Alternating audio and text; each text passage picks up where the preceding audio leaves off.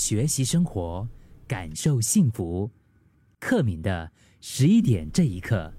微软的创办人比尔盖茨在二零一九年的时候，他就在社群媒体的一个线上活动，呃，你问我答的这个当中啊，就跟网友互动，其中有两个题目啊，非常的引人注目，分别就是你快乐吗？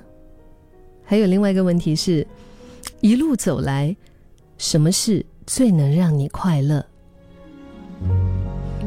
这位在世界首富排行榜上名列前茅的企业家，他的回答真的是毫无犹豫哦。他说：“是啊，我很快乐。当我三十岁的时候，我不认为六十岁的人非常聪明，拥有很多乐趣。不过现在我的想法截然不同。在二十年之后，我会告诉你，八十岁有多么的聪明和快乐。”如果时光回到三十年前，就是那个时候三十岁的比尔盖茨，在他生命中最重要的事，毋庸置疑就只有一件，就是拓展他的事业。当时微软的核心目标就是让每一个人的家里面啊，还有桌面都有一台电脑。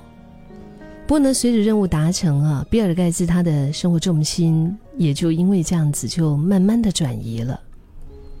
他说：“三十多岁的他对于 software 软体哈是极度着迷的，他从来不休假。然后他对跟另一半互动也完全不感兴趣。”比尔盖茨说：“他说现在的他其实就是非常乐于跟爱人享受他以前努力。”所赚取得来的这些果实吧，然后当然他也投入到另外一个阶段的人生目标，就是透过比尔和梅琳达盖茨基金会，然后去终结世界各个角落的贫苦和饥饿。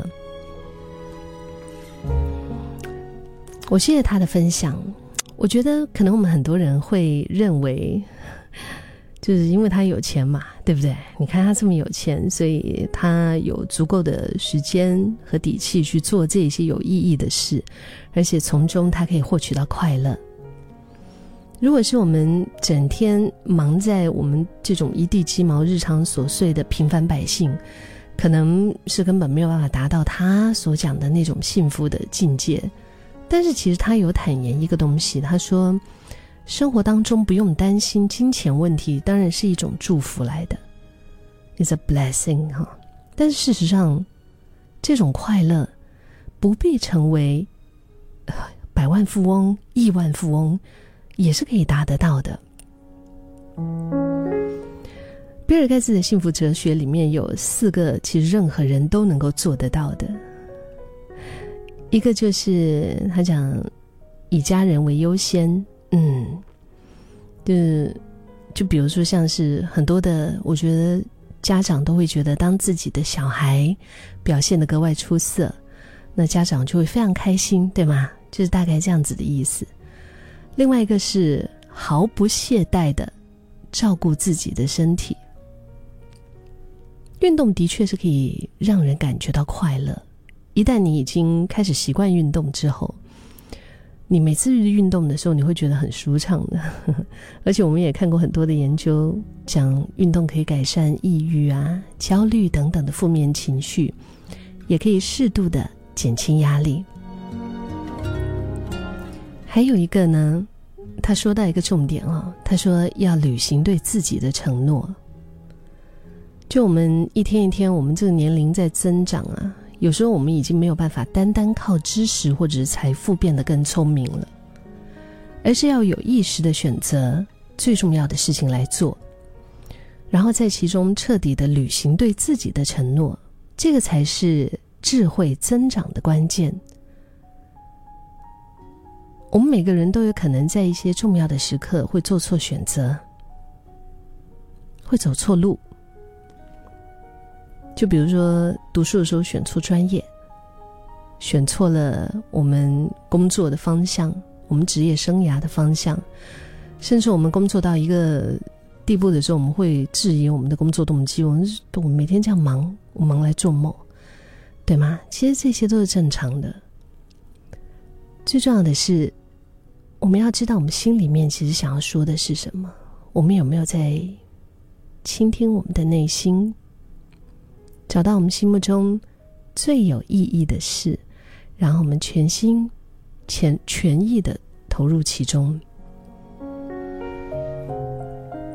如果我们脑里面经常会浮现啊，如果我成为谁谁谁的话，如果我成为什么什么什么样的话，我就可以做到什么什么样的话，这一类假设性的想法，我们就省一点力气吧，嗯，就不要往这个方向去了。不妨我们可以转换一下思考，把它当做是思索目标的起点，进而找到我们认为生命中最重要的那件事。已故知名哲学大师吉米·罗恩，他曾经说过：“只有给予才能够获得更多。”科学其实也证实啊，给予会让人感到身心愉悦。这也就是我们华人所说的什么“ 施比受更有福”嘛，是吗？比尔盖茨他当然他他也明白这个道理啊。以前他曾经被问到说啊，他要怎么样去处理他的遗产？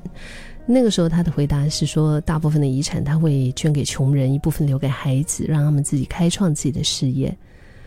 嗯，就是当然，除了金钱上的给予，我觉得还有很多的给予是无价的。嗯，比如说一个有才华、有想法，嗯，他他有嗯某一些就是在某些领域特殊的人哈，他愿意投入时间去指导啊，或者是。嗯，你愿意发声协助打击社会的一些不公平不义，我觉得这些也都有得到快乐的一个积极作用。所以不是非得要当亿万富翁，我们普通人其实我们也可以在普通的生活当中享受到纯粹的、简单的日常的快乐。